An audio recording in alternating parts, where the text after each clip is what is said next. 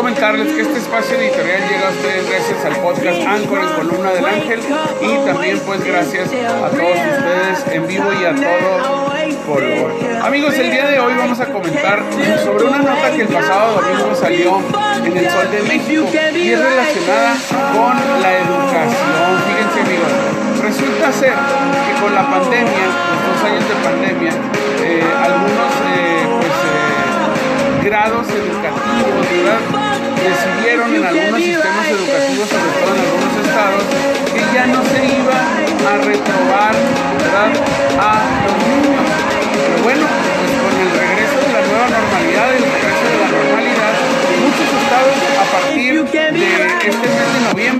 están retomando la política educativa de empezar con las calificaciones reprobatorias. Así que si alguien pensaba que ya por, por ley ya no se podía reprobar a los alumnos, todos los estados empiezan a retomar eh, la modalidad de que debe ser el mínimo de calificación un 6 para aprobar materias y para aprobar años.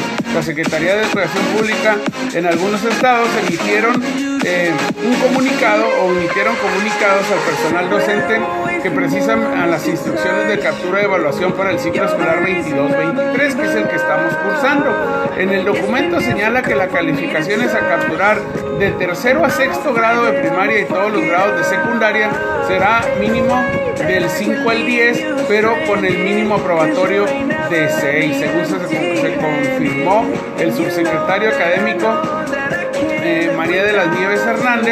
Eh, tampoco se van a tomar en cuenta los requisitos de asistencia, es decir, que pues bueno, debe tener una calificación aprobatoria, pero por algunas condiciones de lluvia, de orografía, de geografía y de la lejanía de los centros educativos, pues no se va a poder eh, pues aplicar el 20% de asistencia requerido.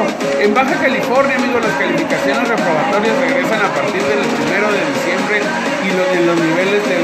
básica de tercero a sexto y todos los niveles de secundaria, de acuerdo a información generada en la Secretaría de Educación Pública. La dependencia precisó que el acuerdo para la contingencia de COVID-19, donde se acordó a nivel nacional que no podía reprobar a nadie, concluyó o va a concluir el 30 de noviembre. Así que amigos, ¿ustedes qué opinan? ¿Se debe o no se debe reprobar a los jóvenes?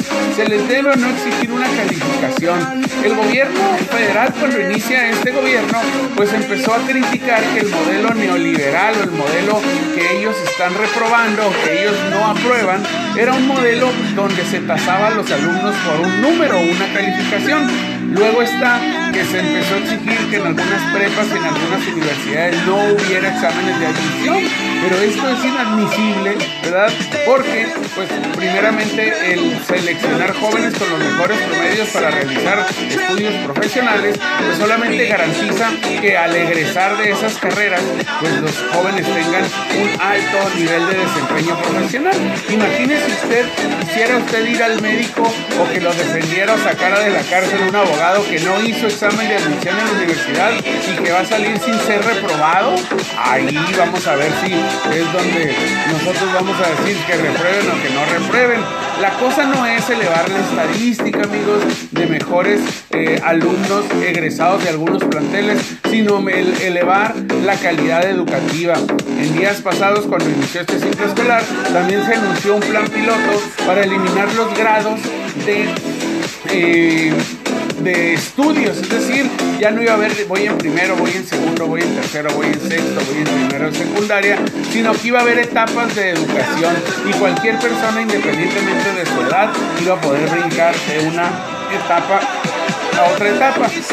Esto sin que resuelva la problemática de la educación, pues sigue siendo el poner grados y números a los jóvenes. Así que amigos, bueno, a partir del próximo 30 de noviembre ya no va a haber exentos, todos van a tener que eh, pues exhibir calificaciones aprobatorias y hacer el máximo esfuerzo por estar en eh, el mejor nivel educativo para que esto siga como ha seguido hasta hoy, que bueno, independientemente de las posibilidades de cada una de las personas de tener acceso o no a la educación, deben competir y deben aplicarse las competencias para que los alumnos salgan con la mayor calidad posible en la educación.